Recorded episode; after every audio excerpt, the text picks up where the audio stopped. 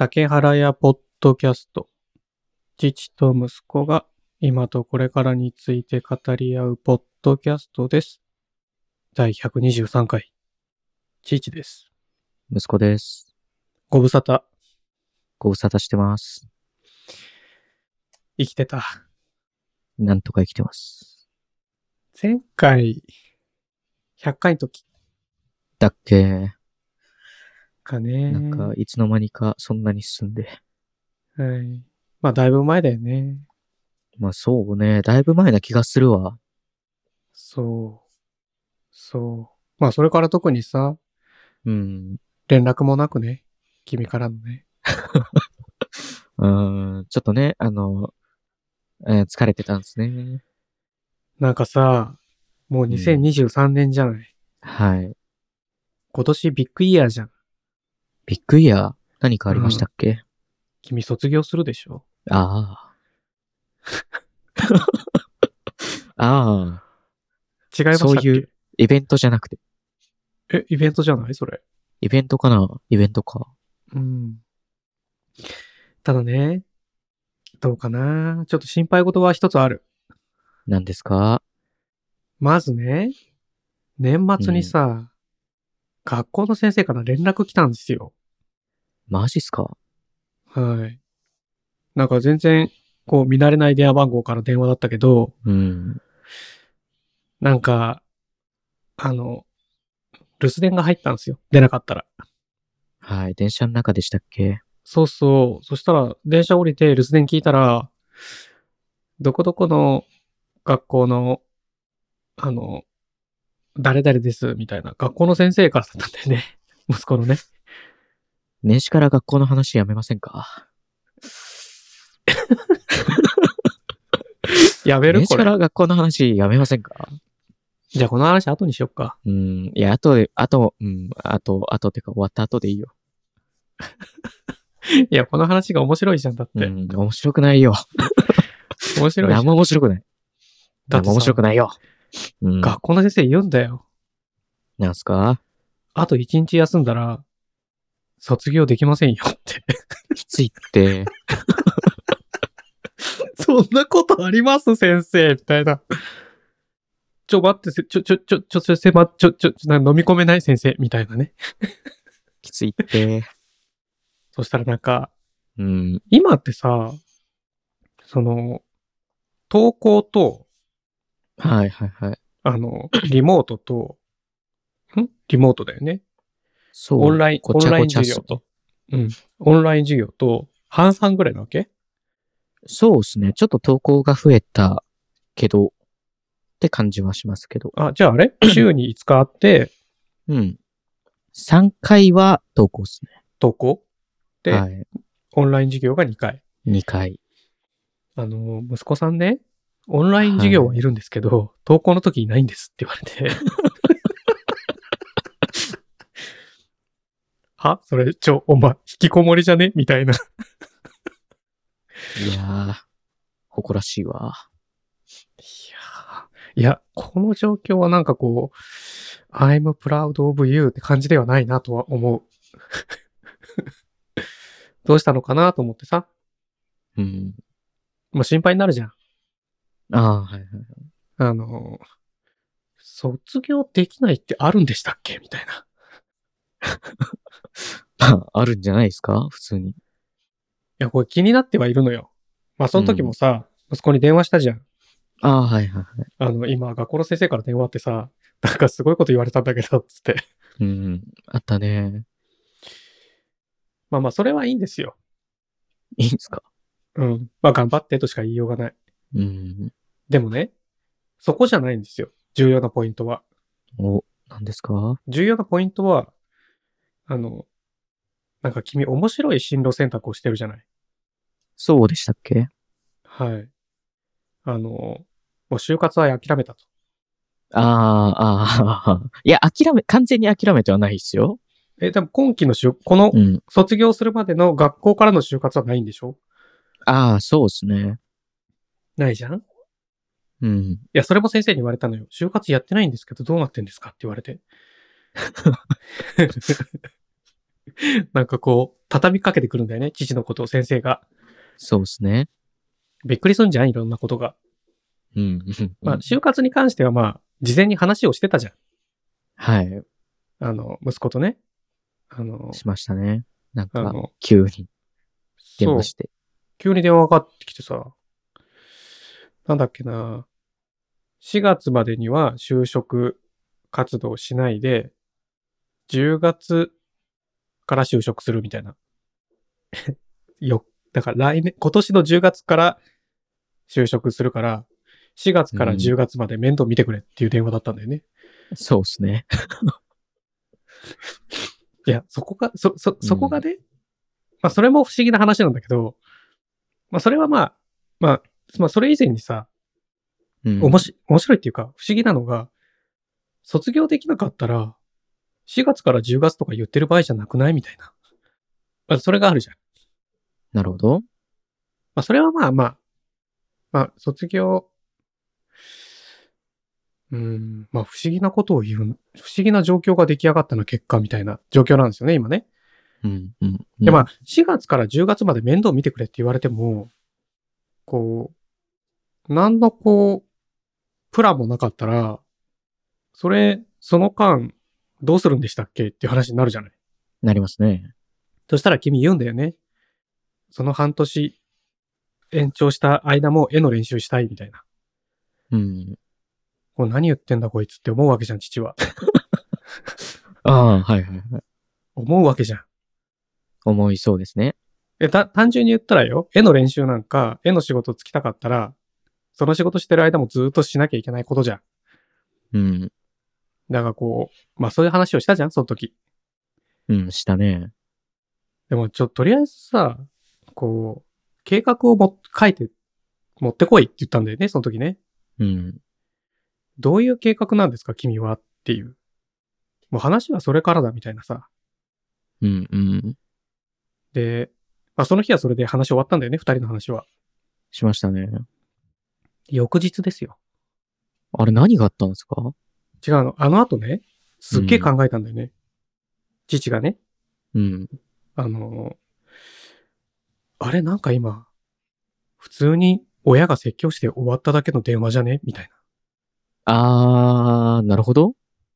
それってさ、父じゃなくてもできる話だし、父が言うべき内容じゃねえなと思ったのよ。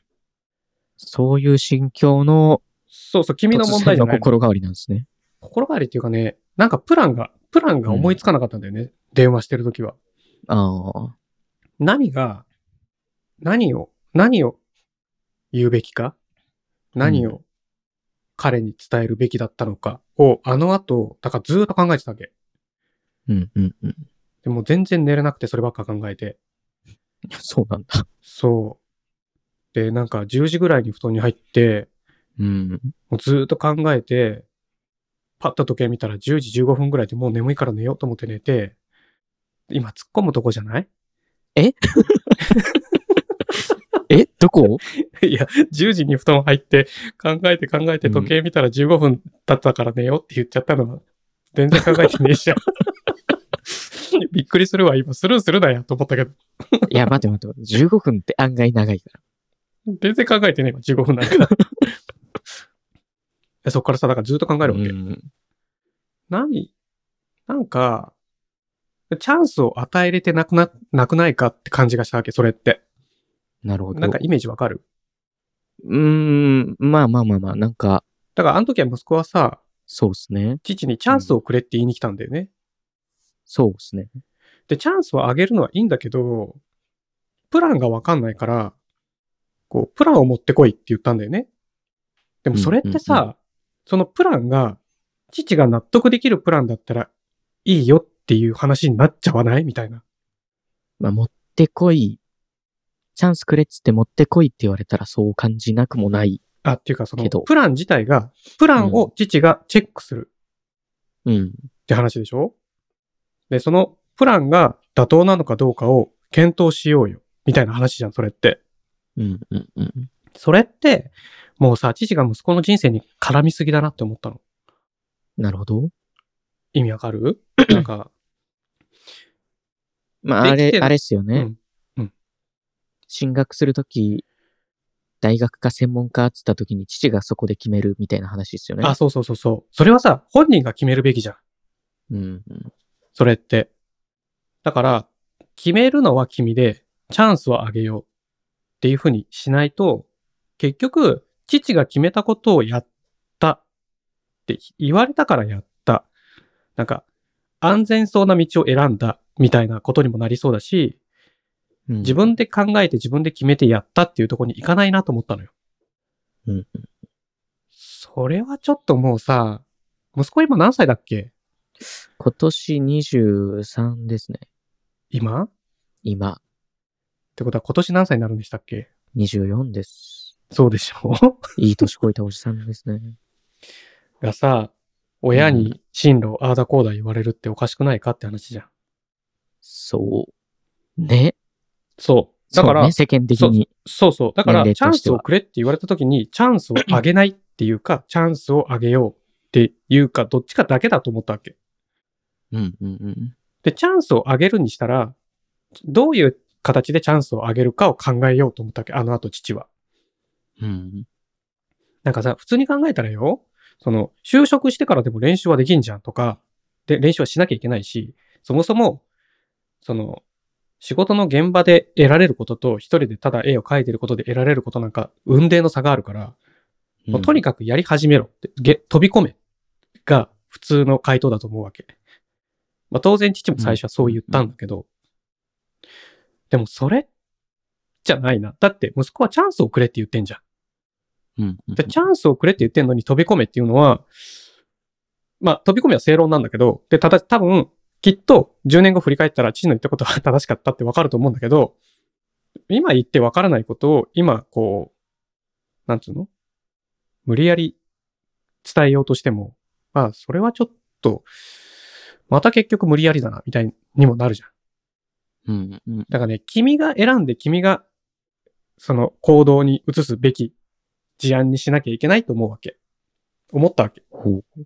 だからあの後すごく考えたの、電話の後。最初の、プランを持ってこいって言って電話切った後に、すごい考えて、このやり方じゃない。このやり方は父はチャンスを与えてない。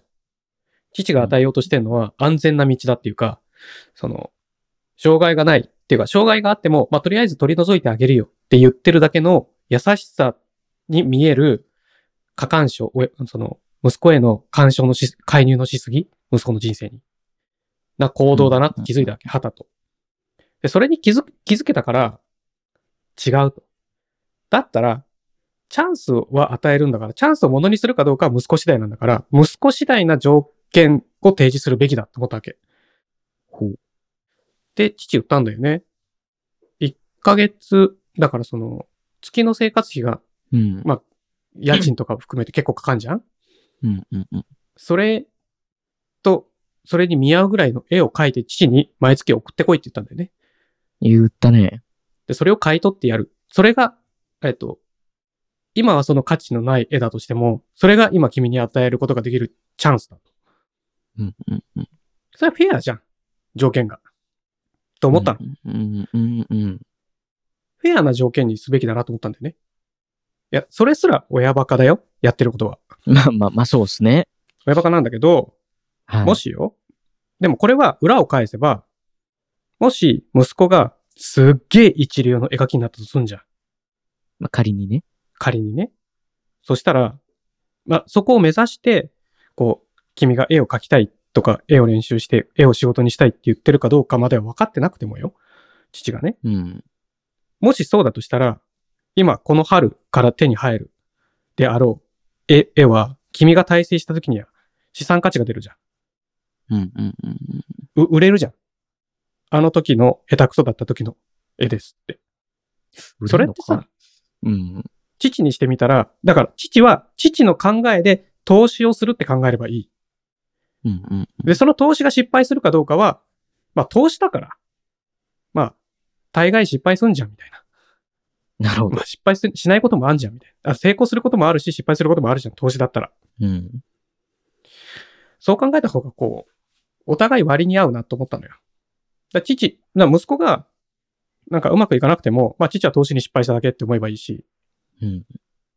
その絵を買ったことに対する、その絵に価値が出ることがなかったっていうだけで、まあ父がパトロンになるっていうのはもう卒業してもらって、父は投資をする。投資で君の絵を買い、先に買います。半年間。で、その間、うんうんうんその後君がどういう人生選ぶかは君次第だけど、君が大成した時にはこの絵売っ払って父はウハウハになるぜっていう投資にするっていうふうに考えれば、まあフェアな条件で、フェアな条件だって自分を言い聞かせることができるなと思ったのよ。なるほど。父自身にね。父が自分に対して、こう、納得させる理由が必要なわけですよ。うん。うん。で、そういうふうに翌日電話したんだよね、君にね。来ましたね。うん。ただその後学校の先生から電話あって卒業できないかもしれませんよ、みたいに言われて、ちょっと待ってくれよ、みたいな話になったっていう話なんだよね。うん。うん。うん。だからこれはな、な、ぜ何が何でも、まあ、どこが痛いとか、何が辛いとかを置いといて、もうとにかく卒業はしてください。はい。それ、意味ないじゃんだって。その、なんだっけ。卒業制作みたいな、してるんでしょ？うん。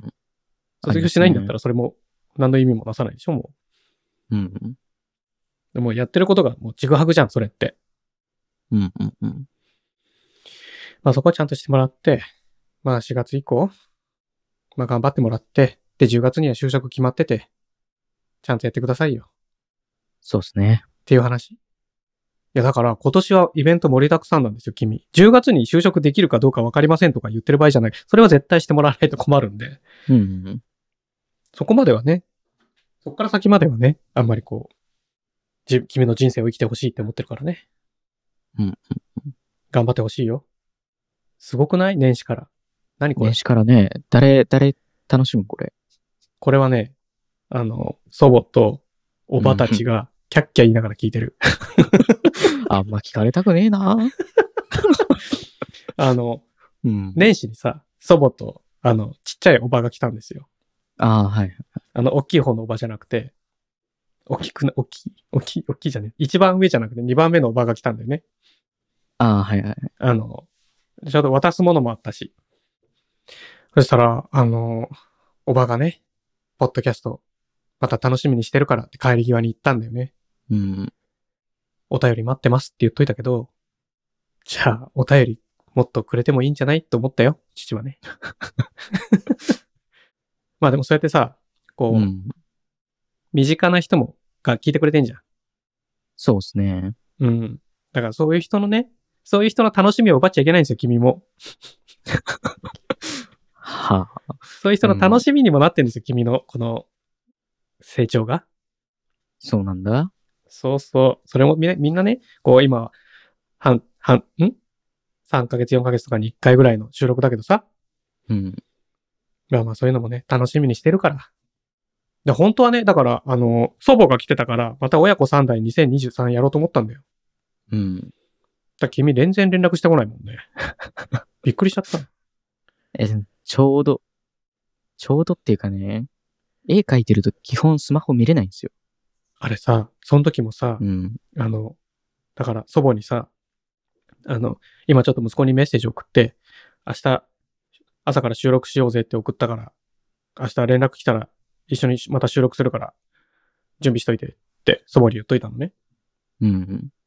でもそのメッセージ送ったのがもうに23時とかじゃん。ああ、だったね。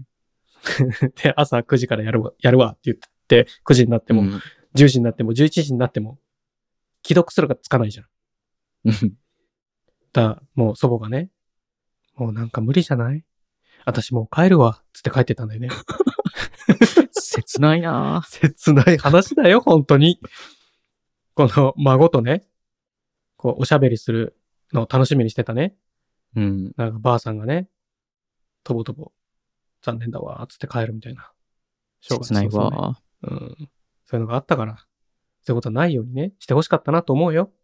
うんところでさ、はい。君は、こう、去年1年どうでした？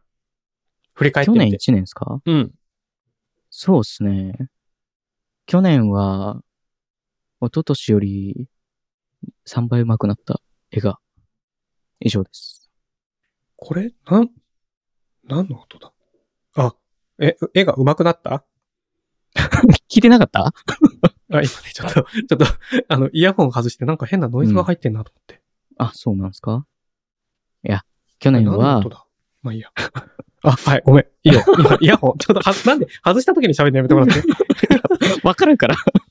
はい。去年は、はい。一昨年よりはい。絵が3倍上手くなったなって。あ、そういう風に感じるの？うん。それはさ、何をしたの？そうっすね。何をした？うん。だ祈ったわけじゃないんでしょ？うん。まあ、単純に書く時間が増えたかな？絵を？そう。だってさ、でも絵を描く時間が増えてもさ、うん。こう、書く内容によってはさ、同じものばっか書いててもしょうがないじゃん？うん。なんかやったってことでしょ？多分。それまでとは違うことをやったってことなんじゃなくて？あー。まあ、絵描くたびにうん。手癖だけで描かないように気をつけてるのをひたすらやってるかな？うん。あの、手癖だけで描くと自分の、何、描ける範囲でしか描けないんだけど、うん。こう、一度、鉄骨の模写とかしたら鉄骨が描けるようになるし、うん。一度、あの、そうだな、なんだろう。まあ、空とか描いたら、うん。空のグラデーションとか、雲の描き方とか、どんどん。ん覚えていくわけですよ、絵って。うん。で、て手癖っていうのはどういうこと？手癖っていうのは、もう資料とか何も見ずに、今、自分が描けある、ーそういうこと？あの、手持ち、うんうんうんうん。まあ、絵描くぞってなった時に、うんうん。元から持ってる、そうだな。最初、絵描く人大抵リンゴとか、なんだろう。まあ、教室の絵とか描くと思うんですけど、書くのか？描くと思う。最初に絵描き始めてる人は、はい。教室の背景とか描いてみようかなとか、リンゴ描いてみようかなとか。うん。で、その状態で描こうとすると手持ちって、うんあの、、ちゃんと描けるのってリンゴか教室しかないんですよ。それは書けるの？描ける。一度描いたら手癖って、まあ、結局、なんだろう。手に覚えさせるみたいな感じだから、うん。手に覚えさせる頭で、そういえばここはこう書いたなってのを思い出せるってのうん。で、まあ、ちゃんと見ながら書くよりは劣るけど、一応もう一度書けるみたいな感じうん。が手癖ですかね。なんか、うーんと、漫画の一コマを模写するとするじゃないですか。はい。そしたら、曖昧だけど何も見ないよりはそのコマちゃんと書けるんですよ。あ、2回目以降は？そはいはいはい。あ、それはなんとなくわかるよ。う。うん。ワンピースの一巻の表紙とか一回書いたら、あ、一巻の表紙ってあんなんだなって書けるようになるんですよ。うん、はいはい。そのイメージはなんとなくわかる。そう。その、二回目に書くやつが、うん。手癖っすね。あ、何も適当に書いてんだ。雰囲気で書いちゃってんだ。まあ、そうですね。ちゃんと見ずに、まあ一回書いたから他の人よりは精密だけど、って感じ。うーん。え、なんか、うんな。んか、理屈とか理論をもとに書くっていう話とはまたちょっと違うんだ。それはまた別にあるなんか。世界のおじ山がよく言うじゃん。よく言うの？あ、そうそう。ちゃんと、その、断りを持って書けば、うん。誰でもちゃんと正しく、この風景画とかうん。は書けるようになるよって。まあそうっすね。ちゃんと断りを持ってやれば。その断りを学ばないで、自分の見た目だけを信じてやっても、基本それは間違ってるっていう。ああ、そうっすね。大体同じことだと思う。あ、を言いたかった、今。うん。あなるほどね。なるほど、なるほど。で、それを、反じゃあちょ射っと、光とか影の入れあ、方そうそうそう、とかそういう話。が基礎っすね。それを意識して書くようにしたってこと？このうん1年。それ、うん、そうだね。まあ1年目は、はそっちの影の入れ方とか反射光とかがメイン。で、うん。今年は、あの、手持ちを増やすのにひたすら時間使った感じですかね。うーん。手持ちって？手癖の手持ちですね。ああ、自分ができることのバリエーションを増やしたってこと？そうそうそうそう。ああ、なるほど、なるほど。だいろんなものを書いてみたってこと？そうですね。えー、父さ、うん。2022年英語三昧だったんですよ。あら。知ってます？ということは、めちゃくちゃ話せるように？はならないんだけど、ならならねんか。うん。でも、多う分ん。似てると思まあ、勉強すもん。う。あ、うん。っていうかね、だから、去年のうん。2月の末ぐらいに、英会話の先生にね、はい。なんかもっと英語の文章力を鍛えたいんだけど、どうしたらいいと思う？先生って聞いて、でも本は読んでも、うん。なんかしっくりこないんですよね。本はつまんないんですよねって言ったら、毎日英語で日記書きなよって言われたのね。で、毎日書くようにしたのよ、それから。うん。だからこう年末数えたら300くらいあるわけ。めっちゃ書いてるっすね。ら毎日書いてるから。うん。で、最初はさ、数行しかなかったけど、まあ今でもまあ数行だけど、うん。まあ数行つっても15、ん？まあまあまあ、そんな。最初よりはちょっと多い、多いけど、でもまあ毎日書くじゃんうん。そしたら気づくんだよね。あの、毎日同じことは書かないじゃん。うん。日記って。その日、その前の日、まあ父が書くのは大体朝書くんだけど、うん。朝起きてまず英語の日記を書く。あ、あ、まあ朝起きてまず英単語帳をやる。なるほど。で、もうルーチンが決まってんのねう。ん。で、で、1日、その、100問とか150問やったら、英語の日記を書くっていうのに突入するのね、パンって。はい。で、前の日何やったっけなっていうのを大体、ま、毎日日記に書くのよ。だから同じこと書くことないじゃん。そうっすね。同じこと書かないんだけど、同じ文法しか使ってないのよ。ああ。わかる？要するにその、手持ちで使える文法しか使えるようにはなってない。うん。新しい文法が、その文章に出てこない。うんうんうん。これってさ、だから本を読んでない弊害だよね。ああ。うん。本を読むと、それが、まあ、小説は多分難しいと思うから、まあなんかニュース、入手、ニュース記事を読むとか、海外のなんかのブログを読むとか、そうすると、いろんな人の書き方を見ることができるじゃん。うん。要するにその手持ちを増やすことができ、できるじゃん。うんうんうん。で、まあ、知識としてそれを知って、実際文章としてそれを使って、初めてこう使えるようになるじゃん文章として。その文法を。で、その後、それが会話で出てくるか、また次のレベルに行かないと使えないんだよね。うんうんあの、文章を書くときって、時間かけたら書けるからさ、うん。その会話ってその瞬間じゃん？瞬間に出てくる言葉ってやっぱこう、染みついてないとなかなか出てこない？うん。から、こう、やっぱね、自分だけで同じことを繰り返しても、すぐ、あの、限界に達するっていう感覚がある。うんうんうん。それはね、英語学習も、まあ、絵描きも一緒だと思うよ、やっぱり。自分で思うことだけやっても、行き詰まると思うんだよね。うんやっぱね、理屈が必要。まあ、英語だったら、まあ、が、言語だったら、まあ、文法も大事だし、語彙単語とかも大事だし、で、英語だったらとにかく発音も大事だし、うん。で、発音できなかったら聞き取れないし、だからね、なんか、複合技でやっていかないとダメなんだなっていう感じ。うん。なんかい、そう、だから自分で持ってるものだけで日記を書いても、書いてる内容は違うんだけど、同じ文法でしか書いてないから、すごいつまんない。わかるわ。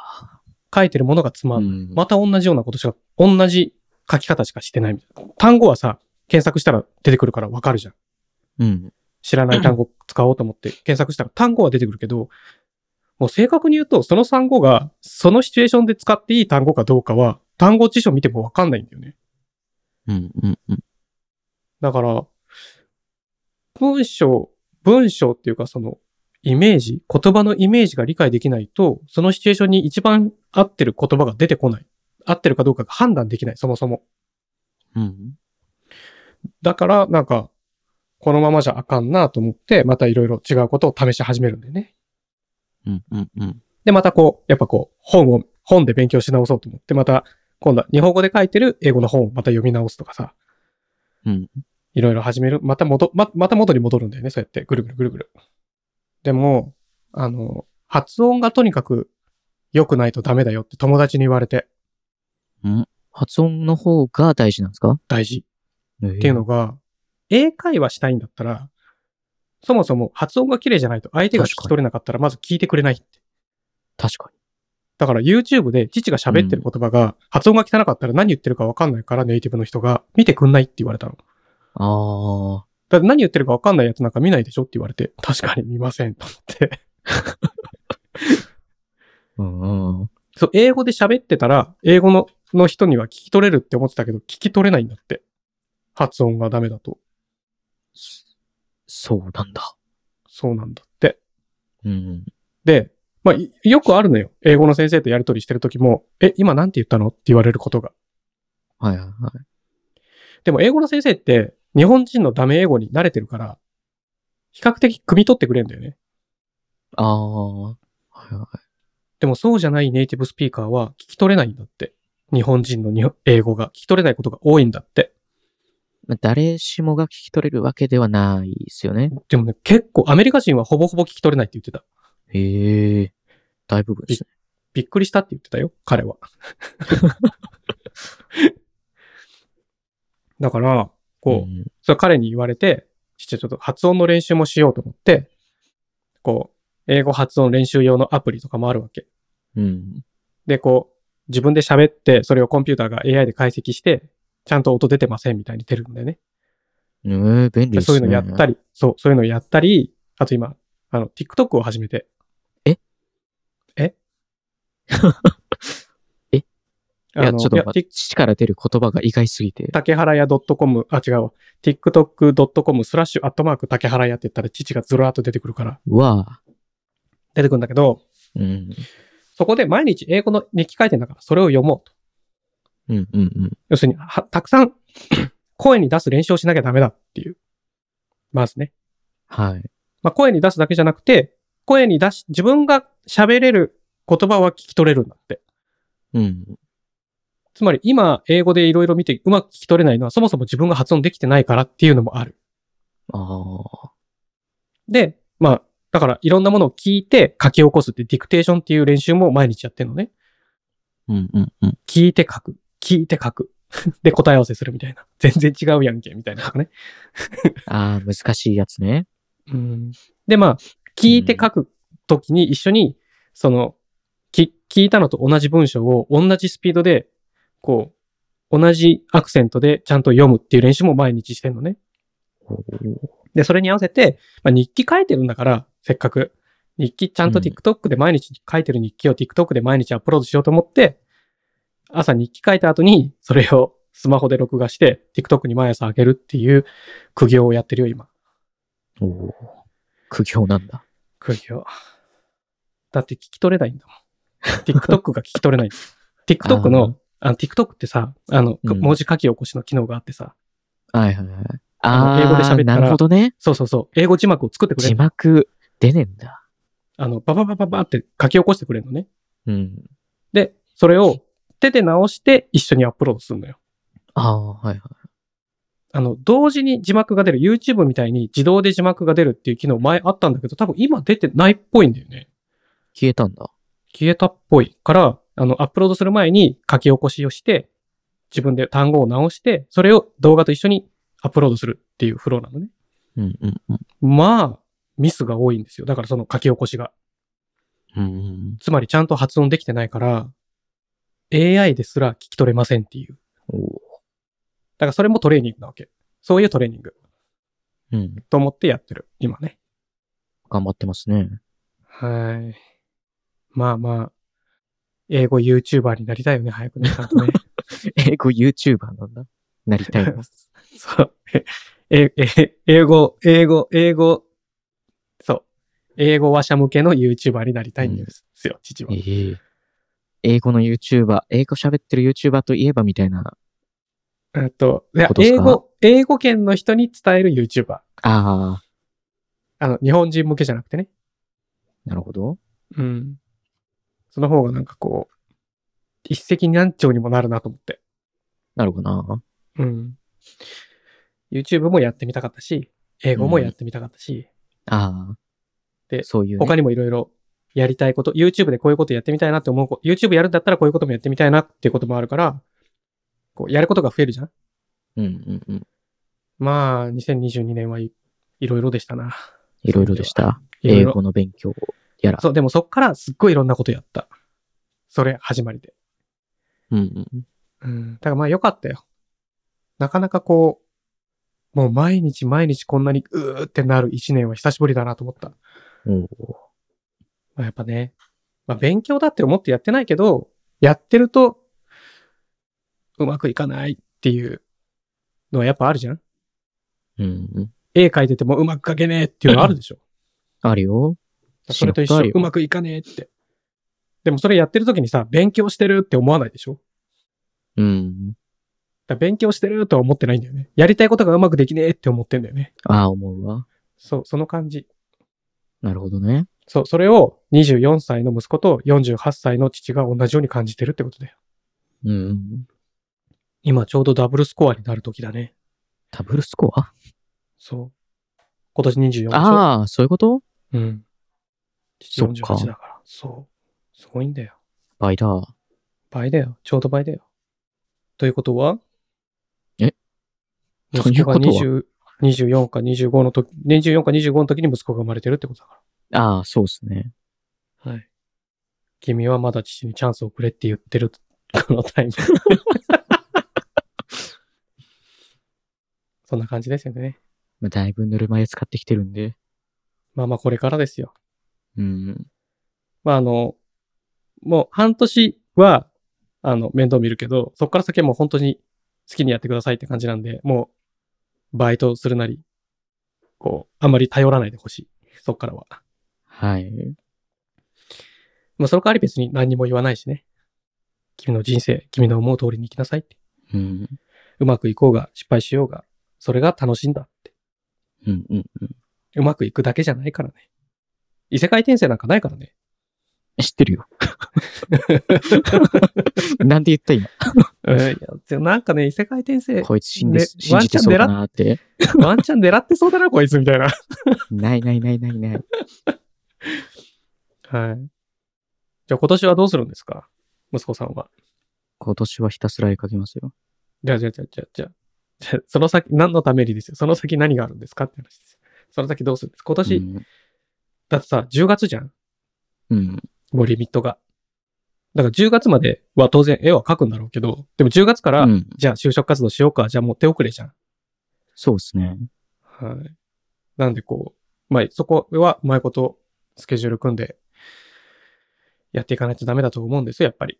現実問題ね。うんうんちゃんと自分の人生、自分で歩歩んでいかないと、みたいなところあるじゃんありますね。でもなんか今年これは達成してやるぜみたいなのなんかあんの？今年これは、うん。今年これは、うん。なんだろう？何何回も言うの？ええすええなんだろう？ん。例えば、卒業するとか、う。ああ、あ、就職するとか、まあいろいろあると思うんですけど。うん。なんだろうな。てかね、夢はないんですか？夢。夢？うん。いや、それは絵で食っていくことっすよ。うんうん。それでも絵で食い始めた時点で夢が叶ったことになってもしませんか？いや、もう継続して、あ、これ生きれてるなって思った瞬間ですよ。だってさ、就職したらそこから給料出んだよ。うん。それもう生きれてるじゃん。いや、それは就職したから生きれてるんじゃないですか。だって絵描くために就職するんでしょ？え絵描くところに就職するんでしょ？まあ、したいっすね。えそうじゃないの？絵描きになりたいってのが元で、はい。お金もらいつつ絵の描ける環境なら正直どこでもいいっす。うーん、どういうい、どういう話？それ。ちょっとよくわかんなかったけど。いや、絵が描ければいいっす。うん。うん？今年はうん。去年の 3倍上手くなります。あー、なんかこう3倍ってさ、なんかうん自分の中でイメージがあるの、3ヶ月更新っすね。あの、これができたら、これがここまでのクオリティでできるようになったら、あ、これは3倍上手くなってんだって感じれるの、具体的にそういうのっあ、て。感じれるよ。全然、3ヶ月前の絵と今の絵比べ、あの、一緒に置いたら、うん。めちゃくちゃ変わったなって、毎回しみじみ思ってますよ。で、自己評価ってこと？自己評価っす。それってさ、同じものを書くの？いや、あ、まあ、同じモデル描いてるのもあるけど、うん。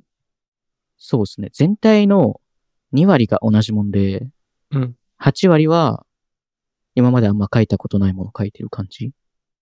うん。で、その2割っていうのは基礎トレみたいなイメージってこと？そうですね。あの、うん。月1くらいで描いてる比較用の絵みたいな。月1なんだ。うん。うん。なるほどね。なるほどね。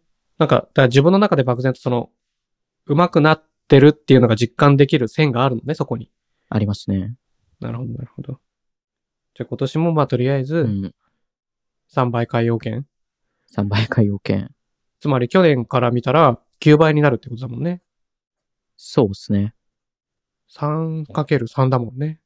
うん。ほほほぼほぼ10倍海洋券ってことですか？そうですね。10倍ですね。10倍ですか ?10 倍、さすがに10倍上手くなったら就職できますかね？あー、なんか、そ、はその絵を見るはい。の続きなんですけど、はいはい。絵を見る。うん。あの、絵を見ると目って養われて、どれがうまい、どれが下手って、なんか食べ物みたいにはい。わかるようになるんですけど、わかりますこれ美味しいな、まずいなとか。はい。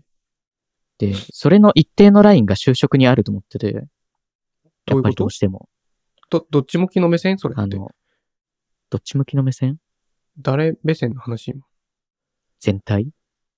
あ、いや、その、採用する企業側の目線なのか、うん。採用されたい息子目線なのか、どっちの目線で喋ったの？あ、する側だと。採用する側？会社側の目線ってこと、そうそうそう。あはいはいはい。採用、する側は、目が超えてるって言いたい話ね。そう、まあそうですね。選ぶ側としては、やっぱいいもの欲しいと思うんですけど、はい。その一定のラインがもう少し上って感じはする。へえ。じゃあさ、それってさ、うん。学校にさ、生徒いっぱいいたじゃん。いた。で、就職し決まった子もいるじゃん。うん。それ息子から見て、圧倒的に自分よりうめえなって思うってこと？3人いる。?3 人しか就職してないの？そうっす。あー。正直、周りの人は専門職誰一人行ってないですね。え、何してんの？じゃあ。え、スーパー行った。絵描くのもう嫌やーっつって、スーパーに行っちゃったの？そうっすね。いや、なん、うん、そうっすね。え、その、絵描くのは嫌じゃあ々ではないけど、うん。あの、さあ、就職、就職して、就職してる中で絵描いていくわって人が、ああ、まあ現実的だよね。そう。なんか、現実的にはふ普通そうだと思う。普通そうだと思う。うん。父半年また面倒見てよとか言う人いないと思いないと思う。う。うん。はい。それが？でもその3人、まあ3人うめえやつがいるな、強えやつがいるなって思ったわけじゃん？うん。その強えやつは就職した。多分してる。で、それ以外の人は専門職で就職してない。してない。となるとさ、80人中3人とかってこと？そうですね。100分の3ぐらいですかね。専門職で就職したのが？うん。まあ本当にしてるかは怪しいけど、多分、十中八九してるそれさなって、人が3人ぐらい。専門、専門学校とはってならない？なるよ。言ってる意味感じないですもん。あいや、違う違う違う。その、それほど専門学校に行って伸ばすものではないってことか。いや、え、その人たちは専門学校行って伸びたの？あー伸びたなって人もいるし、うん。あ、こいつ絵描いてないなって人は確実にいる。そういう人はスーパーに行くの？スーパーが悪いって意味じゃないよ。そうですね。その絵を描く会社には行かなかったっていう行。かなかった。うんうんうんうん。なるほどね。じゃあその、三人は、生まれた時から強かった？その入学した時から。あーあ、もうそうですね。入学した時からズバ抜けてましたね。ああ、それには追いつけるんですか？今が、今追いつこうとしてるんですけど。追いつくんですか？追いつくと思いますよ。あ、そういうレベルなんだ。そういうレベルなんだ。あ、いや、そのうん。あの、自分から見て。あー。いや、うん、そうだな。多分自分が上手くなってる相手、間に、あっちも上手くなってるから、まあ当然ね。まあ、確実に追い抜けるって自信はないけど、だ今の、今のその、うん。さ、何？その三号決には、今の三号決には追いつけ、追いつける、当然。まず。うーん。まあそうですね。いずれ追い抜かす。あ、一年もあったらいけると思で、その、まあその間彼らも、彼女らも上に上がっていくわけじゃんう。うん。その、上手になるわけじゃんもし、うんうんプロとしてし就職したとしたら、あ、恐ろしいほどのスピードで駆け上がっていくわけじゃんそっから、さらに。うん。あの、クオリティとスケジュールっていうものと戦う、戦うことになるからね。うん。あと、点数がね、尋常じゃないだろうからね。大変そうですよね。はい。なるほどね。そう、そ、その距離感なんだっていう。うーん。距離感か。うん。あ、つまり、息子の中では、あと少しなんだよなっていう感覚なんだっていう感じ。ああ、いや、あと少しな、いや、だいぶ離れてるよ。まだ。あ、そうなんで、でも1年あったら追いつけるんでしょ？そうですね。その、多分追いつける。でもその距離感ってことでしょ？うん。でもそのためにはさ、じゃあそもそもよ、息子が、の審美眼がもっと発達してないとダメだよね。そうですね。自ど分うん。そうそう、何がいい？で何が、うんえ、だってさ、いや、さっきの英語の話もそうだけど、はい。喋れないと聞き取れないじゃん？うん。で、知らない文法使えないじゃん？うん。知らない単語もまた意味がわかんないし、自分でも当然使えないじゃん,、つまり文章にできないじゃん？はい。一緒じゃん？だから、知らなかったらいい、いい方にはいけないじゃん。いいって判断ができない。うん。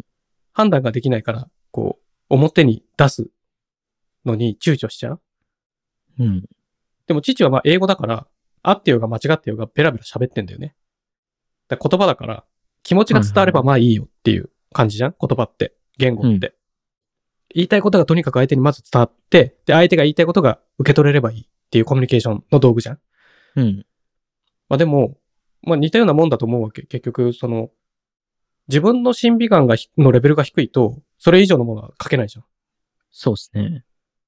だから、いいものを書けたいんだったら、審美眼が必要じゃない？何がいいって思えるのか。うん。で、それが、その、線が綺麗とか、パースが取れてるとかっていうレベル以前に、そのこ技術的な話だけじゃなくて、その技術のバックグラウンドとか、その、例えば、そう、道具の意味とか、うん。なんかそういうもっとこう、すごい幅広く知識も必要になってくるような気がするんだよね。その、正しく、え、その、芸術を判断するにあたり。そうですね。絵だけ描いててもダメな気がするんだけど、うん。うん。うん。どうなんですかね？その辺って。絵以外の技術か？そう、技術だけじゃなくて知識？知識ね。その実技だけじゃなくて、うん。座学としての知識？うん。うん。うーん。その、まあそういうのも必要になってくるんじゃないのとは思うけど、そうですね。いいものを、いいいいものをいいって判断、正しく判断できる能力うん。って、やっぱひ必要ですね。必要じゃないだって自分で自分のことをフィードバックできないもんね。うんこれ合ってんだっけ？みたいな。これっていいんだっけ？自分ではすげえいいと思ったのに誰からも評価されてないっていう、ちょっと切ない世界じゃん、それ。そうですね。それって 客観的に見れてませんよねっていう話になっちゃうじゃん。うん。うん。うん。でなんか、ほら、書きたいものを書くのと、求められ、必要なものを書くのってまた違うじゃない？書かなきゃいけないものを書くとかさ。でも、書かなきゃいけないことも書けなかったら書けないから、うん。なんか、まあ、なんていうの？まあ、それだけじゃなくて、その、まあ、知識がないといいものをいいと正しく判断できないっていう。で、いいものが判断できないと自分の絵を正しく判断できるんでしたっけ？みたいな。うん。みたいなね。大事っすね。そういうのもあんじゃん？絵だけじゃないじゃん？うん。で、絵だけじゃないで言えばよ。あの、体ね。体ね。体な。大切にしないとな。そう、とにかくストレッチだよね。うん。今日もね、なんか、トギャッターで回ってきたけど、はい。なんだっけ？な。その人はなん、でも書いてる人が漫画、漫画を、漫画で表現してたんだけど、書いてる人のじ、実体験なんだろうけど、その人が漫画家かどうかわかんないけど、もうとにかく腰が痛くて、肩こりがひどくて、で、まあ、頭痛とかも、うん。もう全部ストレッチで良くなるっていう漫画だったのね。へえ。2ページの。もうとにかく腰が痛いのは、け足、ももの裏が、ハムストリングスが硬いからだとかさ。うん。いや、父そう言ってるじゃない。常々言ってますよね、みたい言っておりますね。な。はい。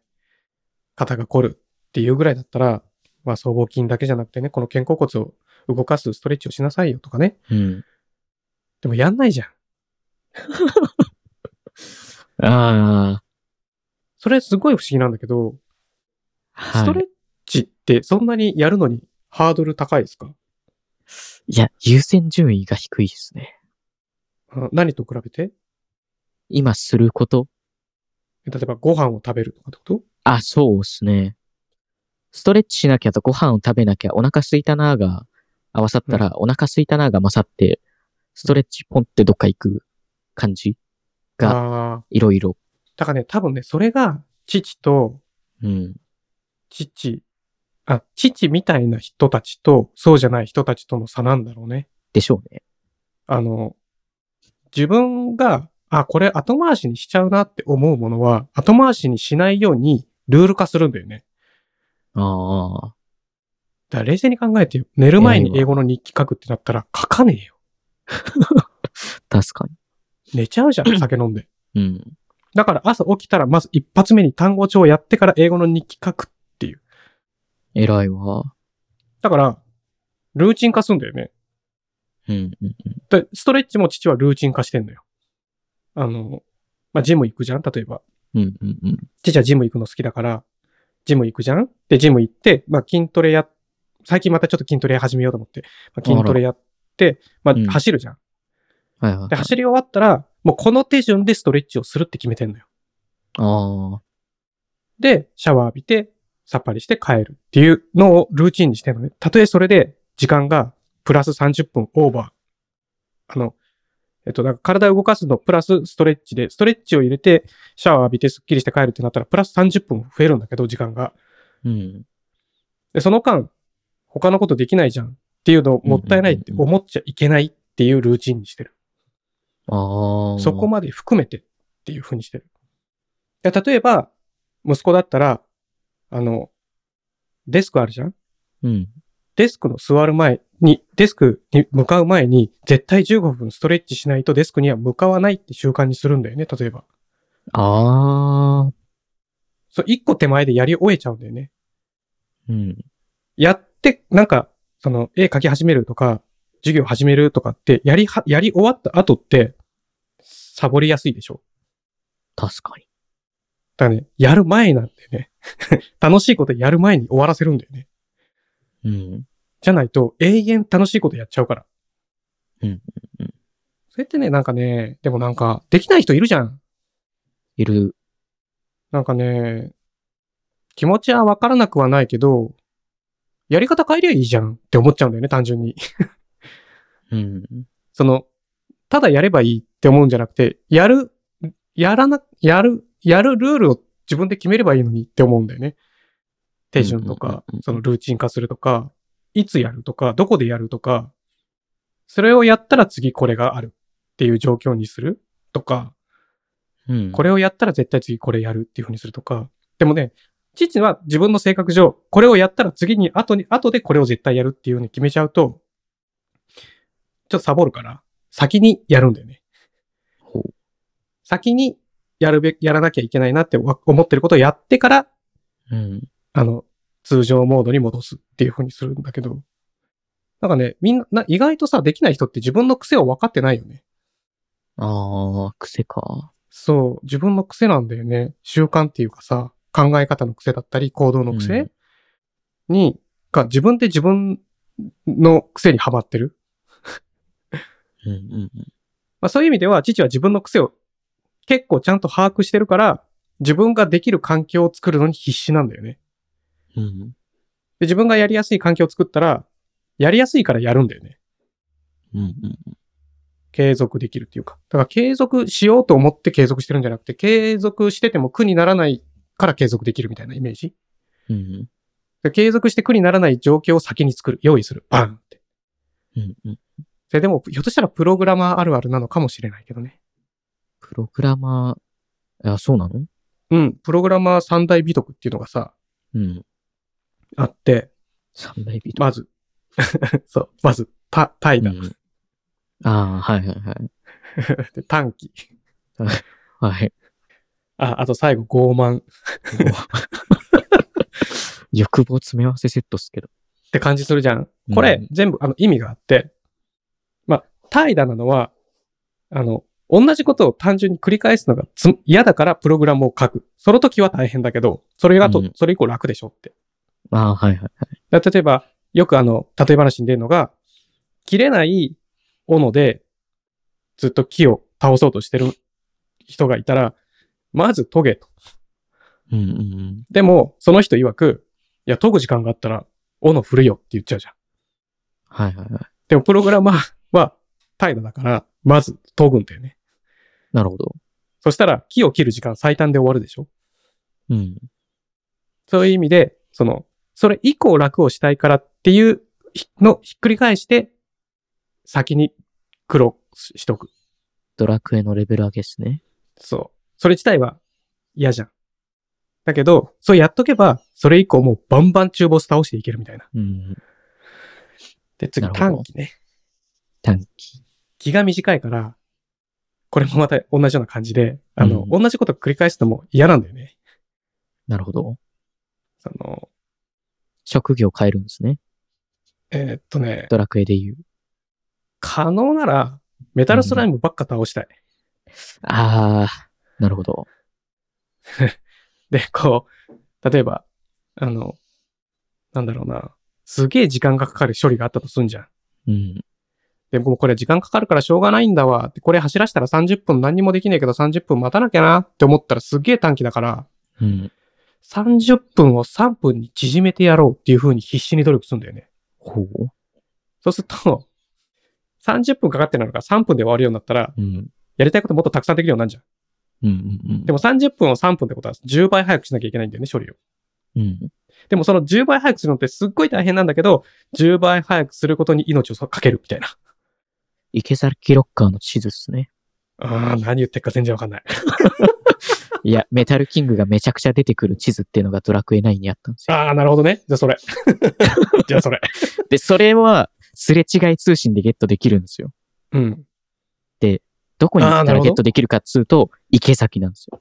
池崎に行かなきゃいけないんだ。そう。よし効率よくレベル上げするために池崎行くぞ。そう。そう池崎行くことが本当はめんどくさいじゃん。うんめんどくさいんだけど、普段日常的にめんどくさいより一瞬、それがめんどくさいから、クソーって思って短期になって池崎行く方がまだいいでしょ？そう。そう。で、最後、タイだね。平、あ、違う。タイじゃない。傲慢。5万、5万か。傲慢なんですよ。これね、傲慢じゃないと、あの、なんつうんだろうな。正しいことができない。はあの、例えば、なんだろうな。まあ、息子に仕事であれ作ってって言われることはないけど、まあ、言われたとすんじゃん。あ。うん。で、息子は間違ってること言ってんのに、お客さんだからって、つってそれ受け入れちゃってそれ作りました。で、結果、なんか、微妙だなとか、なったとすんじゃん、作ったものが。はいはいはい。でも、微妙だなって思った時に、父が傲慢さを発揮して、いや、息子よ、そのやり方は正しくねえよ。こっちの方が絶対いいから。うんうんこっちで作らせてくれ。つって作って、結果それが良かったと、それ、結果その方がいいってなることの方が多いことがある。うんうん。あ、いい、いい良かったってことがある。よくね。まあ、それははいレベルによるよ。その、傲慢だから、こう、正しさを追求うんできる。言われただけで終わらないうんうん。その、画を通そうとする。で、それが正しいことをやろうっていうふうに純粋に信じてやろうとするからなんだけど、ただのわがままじゃないよ。うん。だから、その、まあ、その、ネガティブな言葉で、プログラマー三大美徳っていうと、怠惰、短期、傲慢なんだよね。なるほどね。で、全部をひっくり返したらそれはすっげえダメなやつだよ。うん。もういつもサボってるし、すぐ切れるし、すぐ偉そうにするみたいな。うんうんうん。もう最低じゃん。でもそれは、その、そっちの側面を自分に向けて発揮するんだよね。うんうんうん。傲慢だからこそ、この中途半端なプログラムを許せない。短期だからこそ、みんなが当たり前に待ってる時間が待ちたくない。から、早くしなきゃいけない。早くしたくなる。処理を。で、怠惰だからこそ、今苦労してでも後楽しようと、今一生懸命努力する。はいはいはい。はい。怠惰、短期、傲慢っつうのは、プログラマー三大美徳っつって、まあ昔から言われてることですよ。うん。まあで、でもね、比較的それを地で生きてる。なるほど。まあそういう意味では、なんか、いいんじゃない？そういうのも。何の話だっけ？何の話だっけ？わかんない。急に。三大美徳。三うん。いや、なんかそういう話になったんだよ、今。なったね。なったのよ。なったから、あれじゃない、絵描きの三大美徳を考えてみたらいいんじゃない？そうっすね。きっとなんかあるよ。うん。じゃあ今年はちょっとさ、お互いまた頑張ろうよ。頑張りましょ父はね、もっとこう、流暢に。う。流暢に。うん。英語を喋れるように。そう、すごいよ。今年はきっとすごいよ。うん去年、去年1年いろいろ試した結果、今年はもっとガンって一気に上がる気しかしないからね。俺もそんな気がするわ。同じこと言ってるな、二人して。いやーこれが血ですわ。そうだね。まあまあ、じゃあ今年も頑張っていきましょうよ。うん。はい。じゃあお疲れ様。お疲れ様です。